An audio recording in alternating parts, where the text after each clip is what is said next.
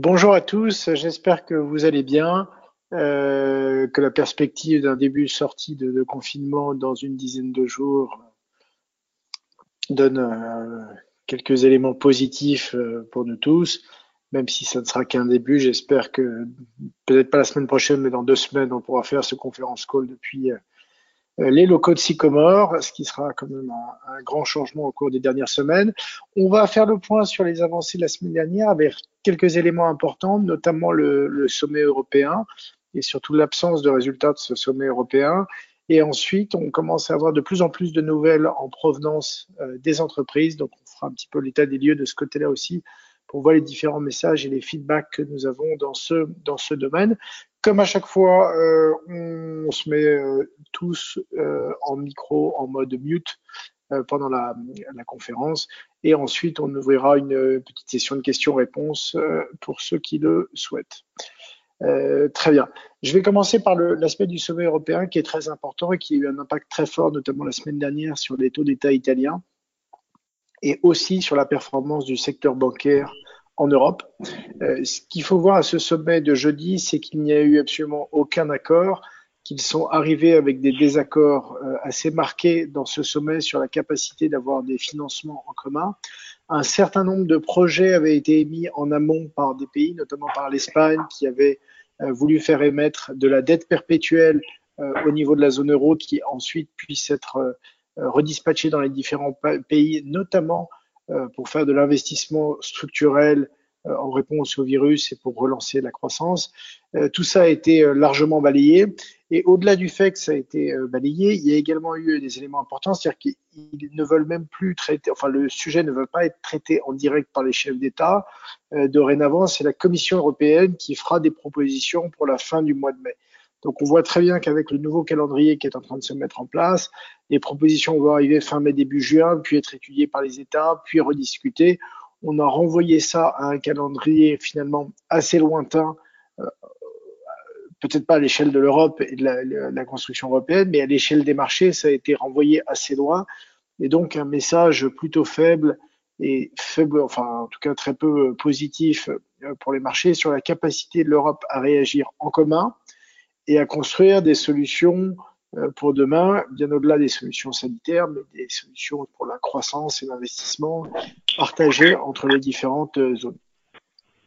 Ce qu'on a pu voir concomitamment à ça, notamment sur le début de, de semaine dernière, c'est que sur les taux à 10 ans italiens, on l'avait déjà euh, signalé ensemble, mais on a eu un, rapide réécartement puisque les taux sont passés au plus bas. ils étaient redescendus dans la zone des 1,3% sur les taux à 10 ans italiens ça, c'était à la fin du mois de mars avec l'intervention de la BCE. Et la semaine dernière, on est passé, passé de 1,60 à 2,30. C'est un mouvement assez important parce que ça engendre des pertes sur les obligations à 10 ans de l'ordre de 5 à 7% Donc on a eu ce mouvement très fort avec un repli à partir de vendredi et l'intervention de la Banque centrale européenne qui est venue euh, davantage euh, sur les marchés pour stabiliser un petit peu cette situation. Mais ce qu'on voit bien, c'est qu'il y a un potentiel dans les marchés, on l'a déjà dit, de défiance assez fort face à cette Europe qui ne paraît pas sur, en tout cas cette zone euro qui ne paraît pas suffisamment unie, qui peine à apporter, il y a des réponses individuelles au niveau de chacun des pays, il y a une réponse au niveau de la Banque Centrale Européenne, mais il y a un manque de réponses en commun et on voit bien qu'à chaque fois que cela est, extrêmement euh, visible, on a une, une, attaque ou en tout cas euh, un début de dérapage assez rapide sur les dettes euh, des États plus faibles et en particulier sur l'Italie qui est le pays qui a à la fois un stock de dettes très important et qui en plus conjugue un certain nombre de, de, problèmes sanitaires un peu plus élevés que sur d'autres pays. Et on voit vraiment cette scission au sein de, de l'Europe entre pays du Nord et pays du Sud, comme on l'avait eu en 2011-2012 lors de la, de la première crise des États et aujourd'hui elle revient et elle affaiblit probablement durablement la zone et elle affaiblit également la zone dans la perception qu'en ont les investisseurs internationaux euh, lorsqu'ils construisent leurs allocations. Et c'est évident que la capacité à décider rapidement et seule et de manière unie des États-Unis euh, tranche un petit peu aujourd'hui avec la cacophonie au niveau des États euh, sur la réponse à apporter en commun, puisque individuellement la réponse est déjà assez fortement apportée en, en Europe. Et donc la question de fond qui se pose et le risque intrinsèque à ça, c'est euh, il faut absolument que la BCE conserve une crédibilité suffisante, puisque aujourd'hui c'est elle euh, qui tient cette cohésion et cette cohérence sur les marchés euh, de la zone euro. Et le risque est toujours le même, ça serait de revoir un épisode comme on l'a connu il y a une trentaine d'années sur le livre sterling avec George Soros au début des années 90, de voir à un moment donné un phénomène de, de torche ou de spirale venir sur les taux italiens, un petit peu comme on l'a eu au mois de mars, où les taux sont passés de 1 à 3 en l'espace d'une dizaine de jours, ce qui engendre des pertes de près de 20% sur les obligations longues d'État italiennes. Donc ça, c'est quelque chose, je pense, auquel il faut être euh, très attentif, avec un corollaire assez fort, c'est que dès que les taux italiens s'écartent et qu'on sent qu'il y a un petit peu un frein sur la construction européenne, on a un secteur qui est directement impacté, c'est le secteur bancaire, euh, qui a évidemment eu euh, l'un des, des, pires performances cette année. Ça fait partie avec le secteur du transport et des loisirs et du secteur pétrolier des trois secteurs les plus impactés aujourd'hui en Europe. Donc on voit cette corrélation assez forte entre euh, absence de poursuite de construction d'un projet au niveau de la zone euro, impact sur les taux italiens, sous-performance du secteur bancaire. On a vraiment cette chaîne qui est, euh, qui est très forte, avec aujourd'hui la seule chose pour retenir cette chaîne d'une euh, dégradation très forte, ou en tout cas supplémentaire, c'est vraiment la capacité et la, Banque Centrale Européenne à agir et sa crédibilité qui empêche finalement aujourd'hui des phénomènes d'attaque trop forts sur les, sur les marchés.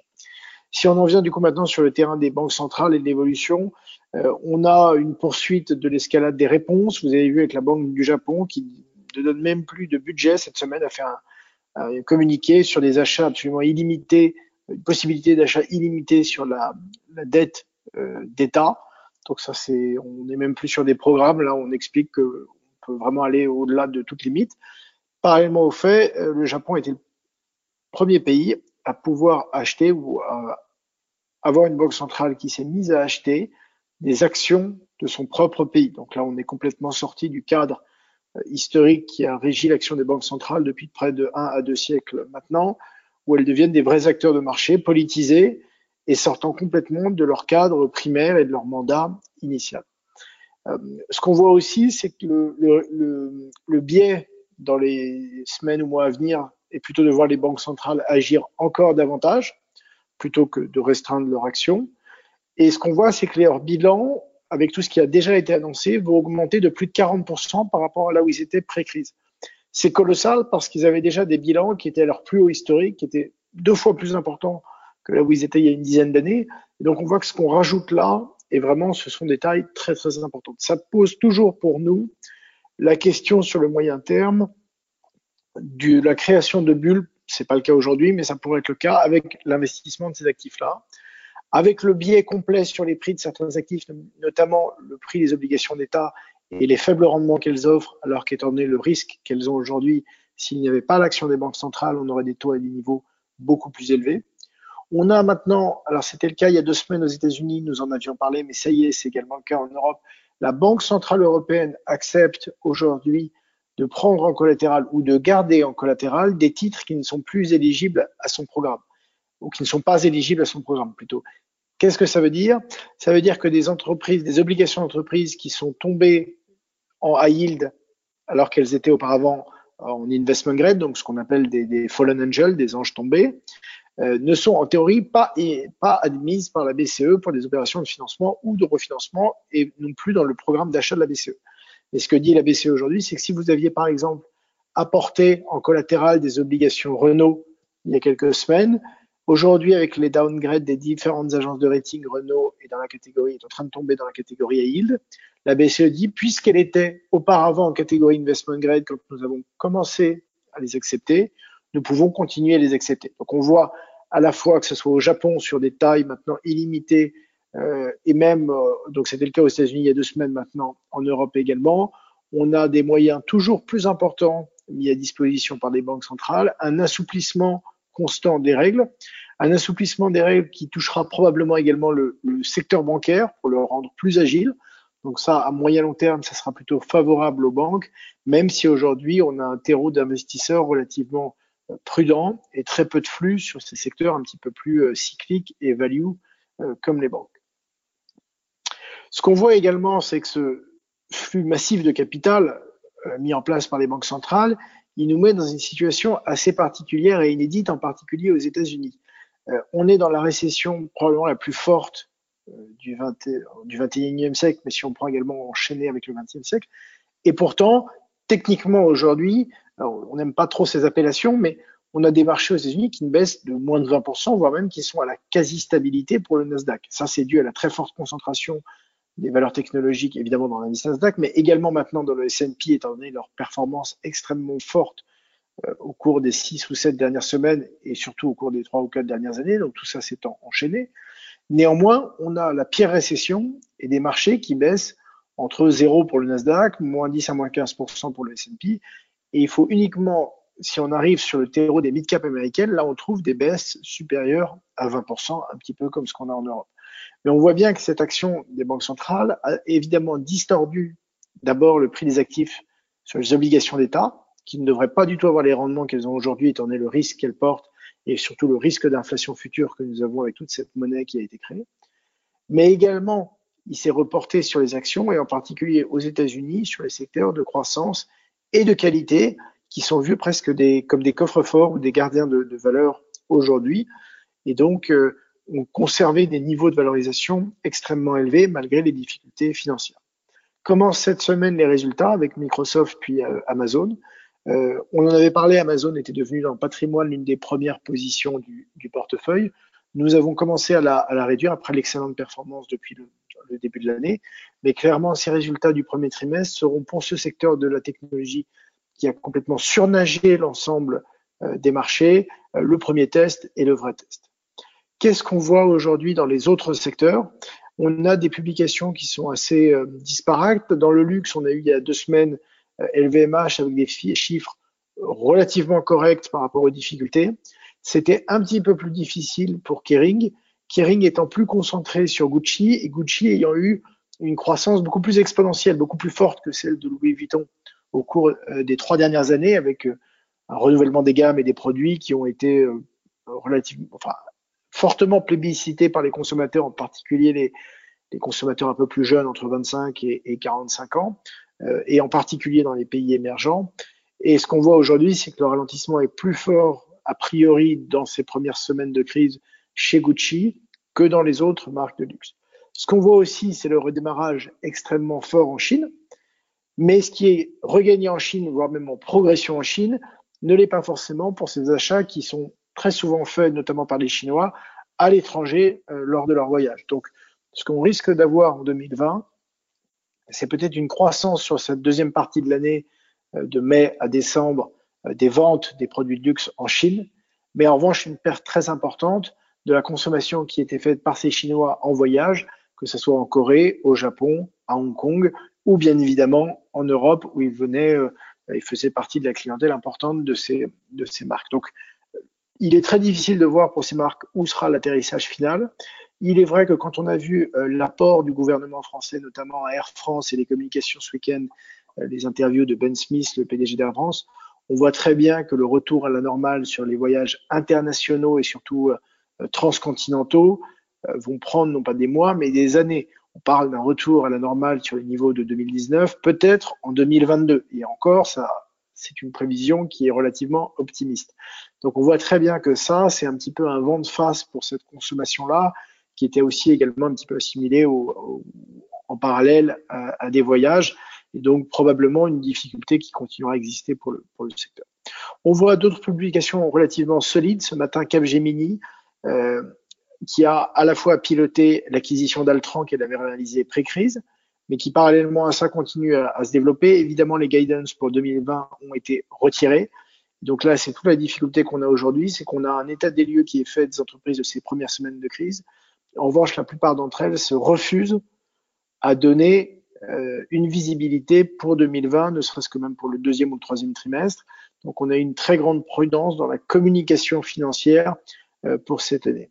On voit également que dans le secteur bancaire, on a des résultats assez disparates. Aux États-Unis, pour le moment, relativement peu de pertes.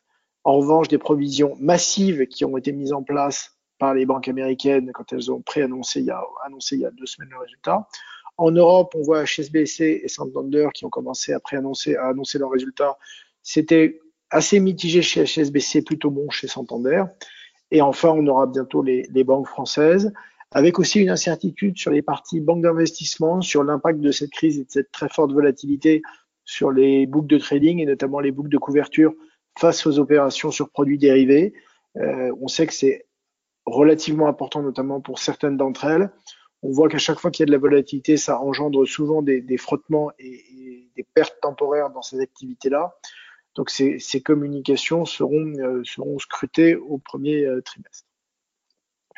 On a enfin sur le, point de vue de, l'épidémie, qui maintenant n'est plus le premier sujet sur lequel les marchés euh, réagissent, on est rentré dans une sorte de phase de, plateau avec une réduction progressive, vous le voyez tous en suivant les, chiffres tous les jours, qui est finalement assez conforme aux, aux, courbes qui avaient été dessinées. donc aujourd'hui, les marchés sont en ligne avec ça réagissent un petit peu moins à ces données-là, puisqu'ils sont déjà dans l'après, avec toujours ces deux grandes inconnues quel sera le comportement du consommateur au lendemain de la crise? Et donc comment les entreprises vont pouvoir euh, réagir, s'adapter ou euh, les produits vont-ils, euh, quelle catégorie de produits vont plutôt ou de services vont en bénéficier? Ça, c'est la, la, première question. Et la deuxième, c'est le risque de deuxième vague, de stop and go, de retour au confinement, qui là vraiment porterait un, un coup d'arrêt très fort ou maigre perspective de, de reprise en tout cas très lente perspective de, de reprise. Il est vrai qu'aujourd'hui, il y a beaucoup d'études qui commencent à sortir, qui sont faites par des cabinets de stratégie sur le comportement du consommateur. Ce qui est très difficile, c'est il y a ce que les gens veulent faire, et il y a ce que les gens pourront faire. Euh, ce qu'on voit, c'est que euh, il y a quand même une confiance assez faible dans un certain nombre de choses. Donc, euh, euh clairement, les voyages à la fois seront difficiles à remettre en place d'un point de vue technique et d'un point de vue sanitaire, mais on sent bien que la, euh, la volonté des gens de voyager loin de chez eux en avion est aujourd'hui euh, très faible. Euh, toute la demande pour les spectacles, hôtellerie, restauration, événementielle, même si c'est un petit secteur sur les marchés, on ne la sent pas encore revenu aujourd'hui. Et on voit en revanche continuer à bien profiter ce qu'on appelle les paniers stay at home, donc toutes les valeurs qui offrent finalement des produits ou services qui se consomment assez bien à domicile, que ce soit dans le divertissement, euh, digital, donc les Netflix, etc., les produits type jeux vidéo, euh, et également les produits euh, typés livraison, donc on l'a vu avec, avec Amazon, et enfin le secteur des télécoms qui pour le moment assez peu profité de cette crise, mais dont on voit bien qu'aujourd'hui il a un levier dans sa capacité à monétiser le lien qu'il permet d'offrir l'accès aux services qu'on peut consommer à distance et qui sera probablement, je pense, va marquer un tournant pour ce, secteur. Donc ce qu'on voit à ce stade, c'est des marchés qui, euh, depuis quelques semaines maintenant, sont dans une sorte de, de bande de trading et un trading range assez serré, que ce soit pour l'Eurostock 50 ou pour le CAC 40. Ce n'est pas le cas aux États-Unis où on a un mouvement qui est un petit peu plus constructif avec des indices qui progressent davantage. En Europe, on est dans une situation plus intermédiaire, un petit peu d'attente, à quelques jours, à quelques semaines du début de, début de sortie de confinement. Euh, on a des marchés qui attendent un petit peu, qui attendent également les messages des entreprises. Donc, euh, les messages, on l'a vu notamment sur euh, Christian Dior, LVMH, etc. Quand ils sont, ils sont pas extrêmement positifs, mais quand ils sont constructifs, ils sont assez bien accueillis par les marchés. On attend également d'autres secteurs, notamment le secteur pétrolier.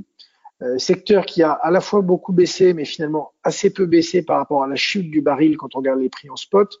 Euh, par contre, a quelque chose qui est assez intéressant à regarder, ce sont les prix du baril forward à 6 mois, qui sont beaucoup plus élevés que les prix du baril actuel. Euh, ils sont aux alentours de 30 à 32 dollars en fonction des différents marchés. Donc, on est presque 5 à 10 dollars au-dessus des prix, euh, des prix spot. Ça n'est bien sûr pas suffisant pour les entreprises qui, qui produisent. Ça n'est pas suffisant pour couvrir notamment les dividendes au niveau actuel où ils sont. Mais en tout cas, c'est quand même meilleur que les prix spot et ça laisse entrevoir quelque chose de, euh, d'un petit peu meilleur pour ces sociétés-là euh, dans les mois à venir. Et enfin, sur les grandes différenciations en termes de style de gestion, euh, on conserve vraiment la même tendance dans toutes les phases de marché, que ce soit la baisse, les rebonds ou la stabilisation. On a plutôt une surperformance continue et très marquée, très très forte des valeurs de croissance et de qualité. Et c'est vrai sur l'ensemble des zones, c'est vrai en Europe, c'est tout à fait vrai aux États-Unis aussi, biaisé par le secteur de la, euh, technologie, mais c'est vrai aussi quand on voit le secteur euh, de la pharmacie et de la santé, il continue à très bien performer aux États-Unis. On voit avec des valeurs comme Thermo Fisher que nous avons en portefeuille, Et on le voit également en Europe avec ce secteur qui est à la fois porté par des valorisations qui sont raisonnables, des perspectives de croissance pour cette année, et surtout sur le moyen terme, on voit bien que c'est il va y avoir un desserrement des cordons de la bourse en termes de dépenses, probablement une réduction des dépenses sur toutes les dépenses militaires dans tous les pays développés, euh, et une réallocation vers davantage euh, de dépenses de santé et d'équipements de, santé qui est assez favorable pour ce secteur. Et d'ailleurs, ça se témoigne assez bien si vous regardez notre fonds euh, Share Gross, qui est chez, nous celui qui a structurellement un poids assez important sur le secteur de la santé. sa performance a été remarquable à la fois l'année dernière, mais également depuis le, depuis le début de l'année. Si on regarde maintenant dans les fonds ce que nous avons fait, euh, sur les points hauts de marché, euh, il y a une dizaine de jours, on avait réduit un petit peu l'exposition, euh, notamment dans Sycomore Next Generation Sycomore et dans Sycomore Allocation Patrimoine. On était passé sous les 20% à 18%.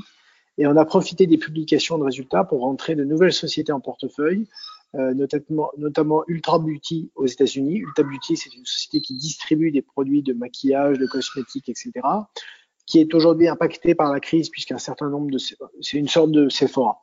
Euh, un certain nombre de ces magasins sont fermés, euh, mais sont en train de réouvrir dans beaucoup d'États qui ont réouvert beaucoup plus rapidement qu'en Europe puisqu'ils n'étaient pas touchés, parce que là-bas ça reste vraiment sur New York et le New Jersey, et on a retrouvé des niveaux de valorisation très favorables. On pense notamment qu'au lendemain de la crise, euh, si certains loisirs ne sont pas possibles, type grand rassemblement, etc., voyage, en revanche, euh, on aura peut-être plus de consommation sur des euh, choses comme ça du, quotidien qui sont relativement plébiscitées. Donc on a rentré cette position, on a également réinvesti sur Capgemini, j'en parlais ce matin avec les résultats, qui dans les services informatiques a retrouvé une valorisation relativement attractive. Donc ça c'est également un élément positif pour nous. Donc nous l'avons introduit dans les, portefeuilles. Et on a également été très actif sur la partie obligataire où il y a un segment dont on a très peu parlé depuis six semaines ensemble, ce sont les obligations convertibles.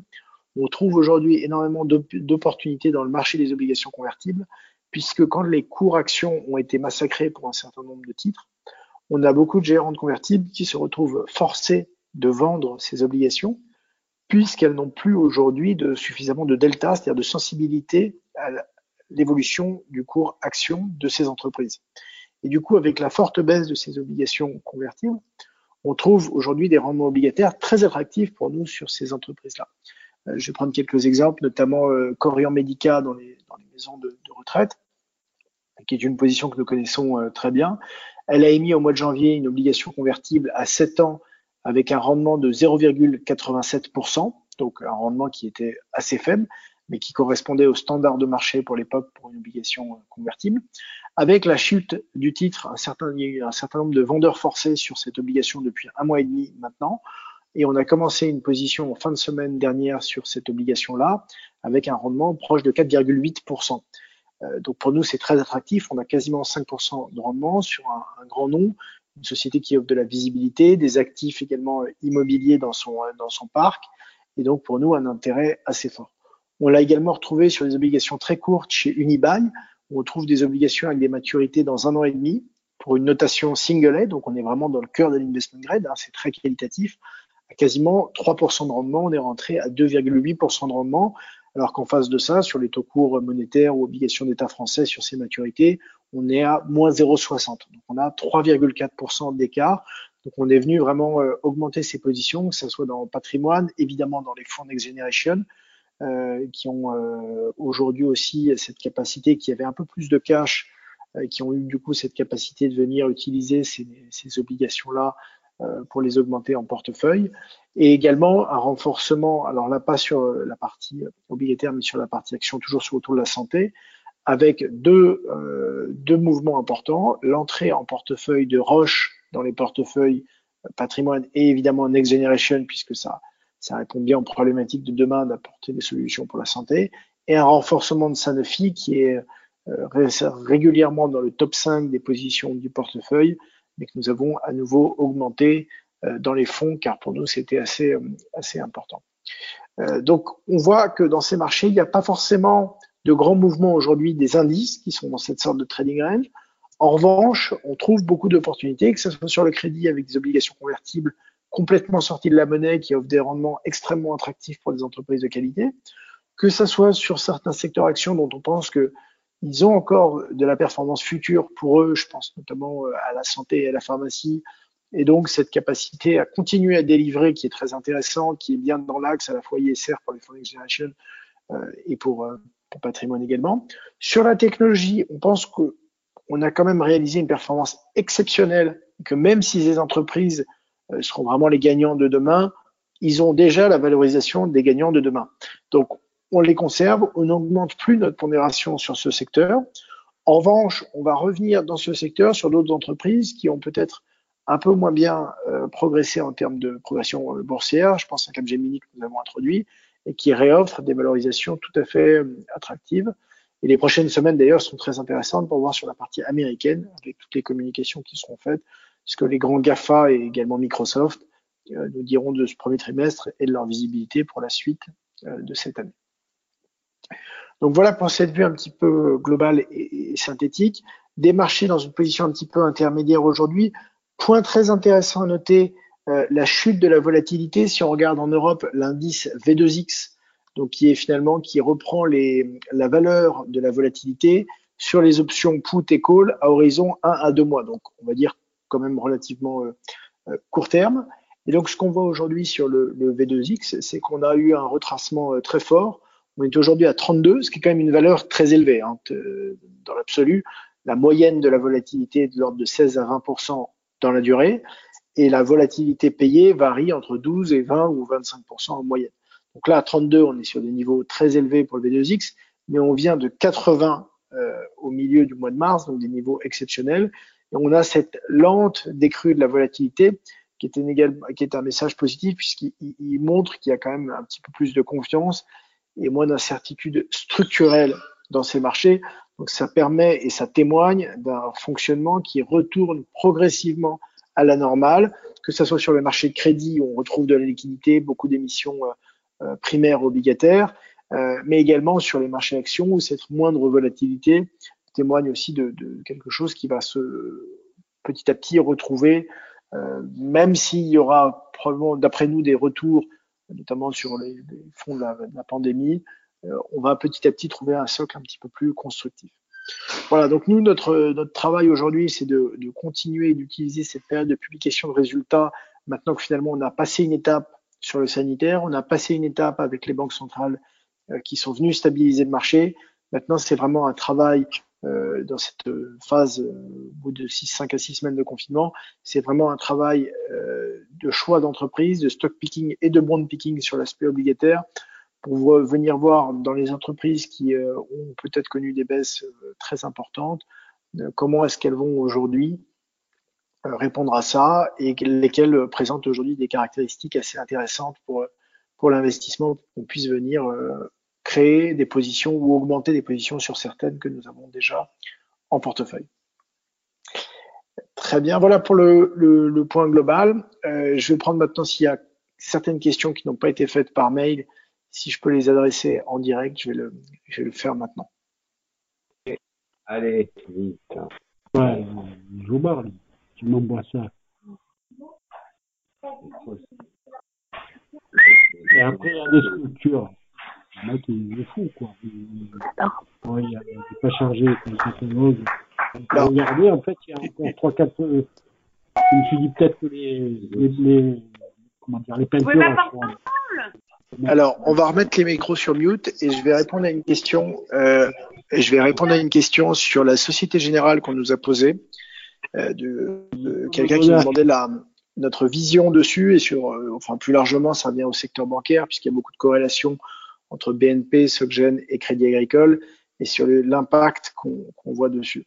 Donc c'est vrai qu'aujourd'hui, il y a une défiance très forte sur ce secteur, euh, notamment dû au risque de faillite important qu'il pourrait y avoir dans les mois à venir après la crise.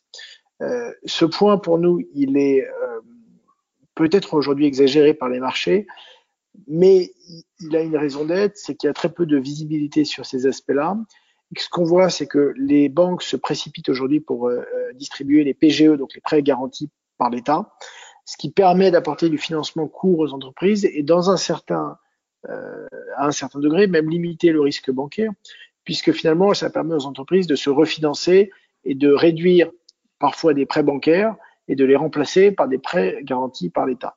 Donc ça, pour nous, c'est un élément plutôt positif. L'incertitude pour nous, elle se situe aujourd'hui dans les BFI et dans la performance des BFI, euh, notamment sur les aspects de marché au cours des deux derniers mois et sur les pertes qui ont pu euh, exister dans ce domaine. Néanmoins, on constate, euh, il est vrai, des valorisations très attractives, mais aujourd'hui aussi une base d'investisseurs assez absente de ce secteur, comme des autres secteurs value. On pourrait parler également de, de l'auto, où face à, il est vrai, des difficultés importantes devant nous, on a assez peu d'investisseurs capables de prendre le risque de créer des, positions importantes. Donc je pense que c'est des secteurs qui rebondiront dans une deuxième partie, euh, plutôt aux alentours de la fin d'année, une fois qu'on aura traversé vraiment le gros de l'épidémie et qu'on aura une meilleure visibilité sur le chemin de retour à la normale. Et donc aujourd'hui, c'est des secteurs sur lesquels, en tout cas pour nous, on a euh, quelques positions, notamment sur le crédit agricole euh, et une petite position sur la BNP. Euh, mais on prend notre temps avant d'augmenter notre exposition sur, euh, sur ces secteurs, euh, car on pense qu'il y a encore quelques difficultés devant sur, sur cet aspect-là.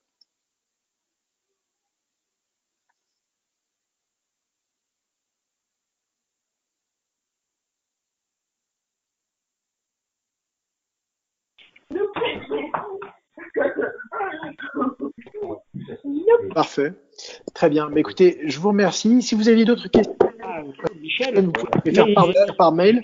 On peut vous répondre en direct. Oui. Je me permets de, de, rajouter une question que, que nous avons reçue par mail, euh, alors que tu as peut-être un peu évoqué, mais euh, comment fait-on entrer sur les marchés avec le manque de visibilité en ce moment? Pardon, est-ce que, tu peux, est-ce que tu peux répéter la question? Voilà. Euh, comment fait-on un prix sur les marchés avec le manque de visibilité générale en ce moment Par exemple, alors, 35% depuis le début de l'année. Merci. voilà. Alors, on va remettre les métros en mute. Euh, alors aujourd'hui, ce qu'on a, c'est. Moi, je suis con. Non, mais moi, je suis con.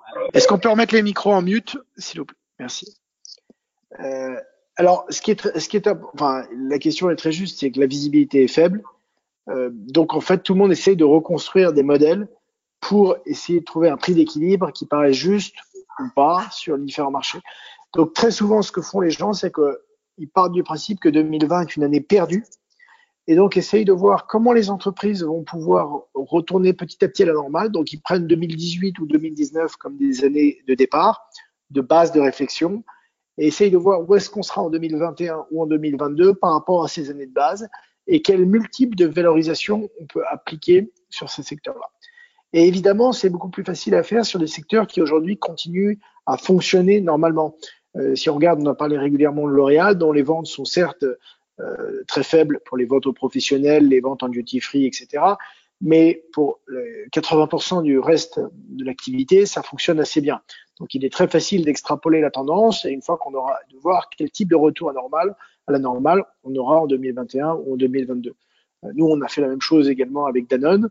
Et euh, c'est pour ça qu'on a pu créer des positions. On n'avait pas de Danone, notamment dans les, next les fonds Next Generation. Et nous l'avons rentré en portefeuille au cours des dernières semaines. Là où c'est beaucoup plus difficile, c'est les secteurs qui sont quasiment à l'arrêt aujourd'hui et dont la crise euh, génère des incertitudes plus, enfin, plus structurelles, plus durables. Euh, par exemple, le tourisme, le transport dans quelle mesure les gens vont retourner dans les, hôtels? Euh, un certain nombre de salons, de conventions vont être annulés pour de nombreuses années. Évidemment, au mois d'octobre, le salon de l'auto a été annulé à Paris, mais jusqu'à quand on va avoir ces annulations de grands congrès, de séminaires, de grands déplacements? Et donc, quel est l'impact et quel sera le, rythme de retour à la normale pour des entreprises comme Accor? Et là, c'est beaucoup plus difficile à faire et à voir parce que on fait finalement une sorte de, c'est presque de la science comportementale, quel sera à la fois d'un point de vue sanitaire, d'un point de vue d'autorisation légale et d'un point de vue de, de volonté et d'envie, euh, le chemin de retour à la normale pour ces entreprises-là. Et donc c'est pour ça qu'aujourd'hui, le marché applique des décotes très fortes et des choses assez perturbantes, c'est que quand la visibilité est très faible, notamment pour ces secteurs, on met des décotes très importantes. C'est la même chose pour le secteur auto aujourd'hui, où on a marqué des baisses très fortes, puisque les ventes se sont quasiment arrêtées dans nombreux pays du monde au mois de mars et au mois d'avril. À quel rythme reprendront-elles? Comment ça va se passer sur les stocks? Est-ce qu'il y aura des pressions sur les marges si les constructeurs ont trop de véhicules S'ils baissent leur prix, ça crée un impact évidemment sur leur marge, mais également sur celle des concurrents, puisqu'ils seront obligés de rentrer dans ce jeu de la concurrence. Et donc là, les incertitudes sont beaucoup plus fortes et beaucoup plus marquées. Il y a moins de visibilité, donc la fixation du prix est plus difficile. Et c'est aussi pour ça que sur ces secteurs, on a énormément de volatilité. Si vous regardez sur les marchés, ou même le secteur pétrolier avec le mouvement très important des prix du pétrole, on a des secteurs qui peuvent perdre ou gagner 5 à 6% par jour. C'était même 8 à 10% à la fin du mois de mars ou au début du mois d'avril. On avait une volatilité extrêmement importante. Au fur et à mesure que la visibilité va revenir, la volatilité va diminuer parce que les investisseurs ne seront pas tous d'accord. C'est le principe des marchés. Il faut qu'il y ait des acheteurs et des vendeurs. En revanche, le fait d'avoir un terreau commun sur la réflexion et sur la visibilité permet d'avoir des perspectives qui sont moins éloignées et donc une volatilité intraday ou, au fur et à mesure des journées qui sera plus réduite. Et enfin, dernier point sur la fixation des prix, sur les autres actifs, notamment sur les actifs obligataires ou obligations d'État, la fixation des prix ne se fait plus euh, par rapport aux perspectives d'inflation future ou de risque de taux. Elle se fait uniquement par un acheteur marginal qui est aujourd'hui devenu colossal, que sont les banques centrales, qui fixe presque de manière autoritaire euh, le prix, ou en tout cas le niveau de taux qui lui semble plus ou moins acceptable dans les marchés. Évidemment, au quotidien, au jour le jour, il les laisse évoluer et, et flotter librement, Néanmoins, il les encadre quand même de manière euh, très marquée. Et ça, c'est euh, complètement nouveau. Euh, ça correspond pas du tout au fonctionnement normal ou traditionnel des marchés. Ça les biaise complètement et ça crée des comportements induits assez forts. Si les banques centrales n'agissaient pas autrement, n'agissaient pas de cette façon, on aurait des taux beaucoup plus élevés. Si on avait des taux de 5 à 6% sur les obligations d'État françaises à 10 ans, peut-être qu'on aurait davantage de retraits de capitaux des marchés actions qui viendraient se reporter sur les actifs euh, obligataires qui présenteraient des rendements beaucoup plus attractifs que là où ils ne sont aujourd'hui. Et même chose aux États-Unis. Si le 10 ans italien était à 5 ou 6 avant d'acheter des valeurs à 50 de PE dans le secteur de la technologie, donc ça fait 2% de earnings yield si on fait l'inverse, on se poserait beaucoup plus la question. Et donc c'est là qu'il faut bien voir que l'impact des banques centrales, il va bien au-delà euh, du pricing obligataire. Et même si en Europe ou aux États-Unis, elle n'achète pas d'actions, elle biaise l'intégralité des valorisations puisqu'elle biaise le taux euh, sans risque et donc elle biaise tous les mécanismes d'allocation aujourd'hui.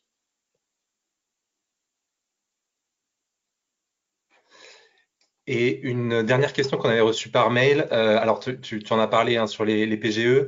Euh, les aides d'État aux entreprises, PGE en France euh, ou prêts ailleurs en Europe, seront-elles un free lunch pour les actionnaires? Cela n'a pas eu l'air d'être considéré comme tel hier sur Air France KLM sur ses plus bas de 2012. Tout à fait. Alors, c'est une bonne question.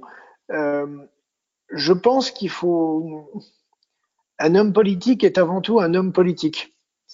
Et donc, si il sentait qu'il est là pour aider, il est là pour faire que l'économie traverse le mieux possible euh, la crise et qu'il y ait le moins de casse sociale possible, c'est-à-dire le moins de chômage possible globalement, le moins de faillites d'entreprise et le redémarrage le plus rapide possible avec le moins de pertes de compétitivité possible dans un environnement global concurrentiel. Donc ça, c'est vraiment l'objectif primaire. Mais une fois qu'on a dit ça, il est évident qu'il y aura un lendemain à cette crise et on tirera tous des conclusions.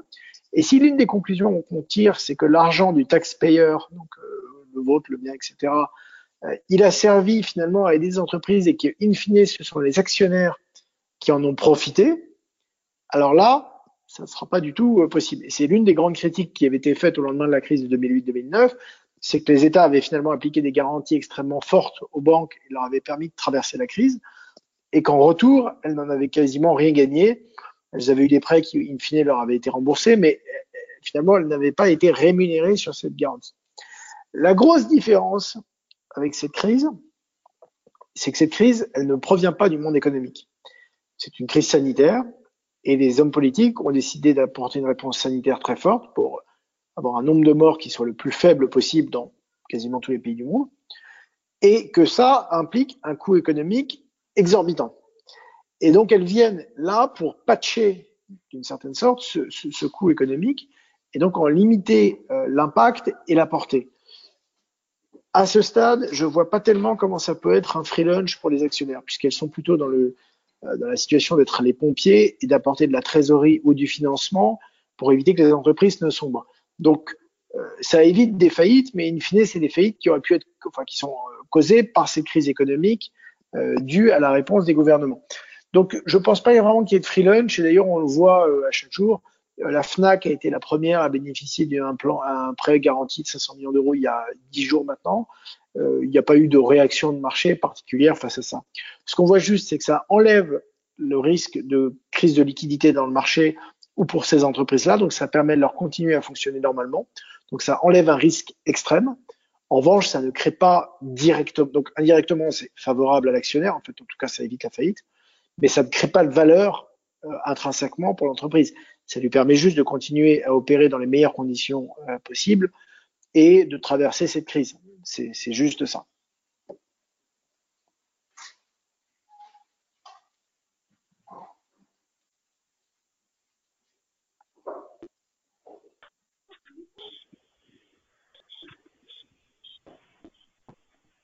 Les micros sont rouverts si vous avez une dernière question.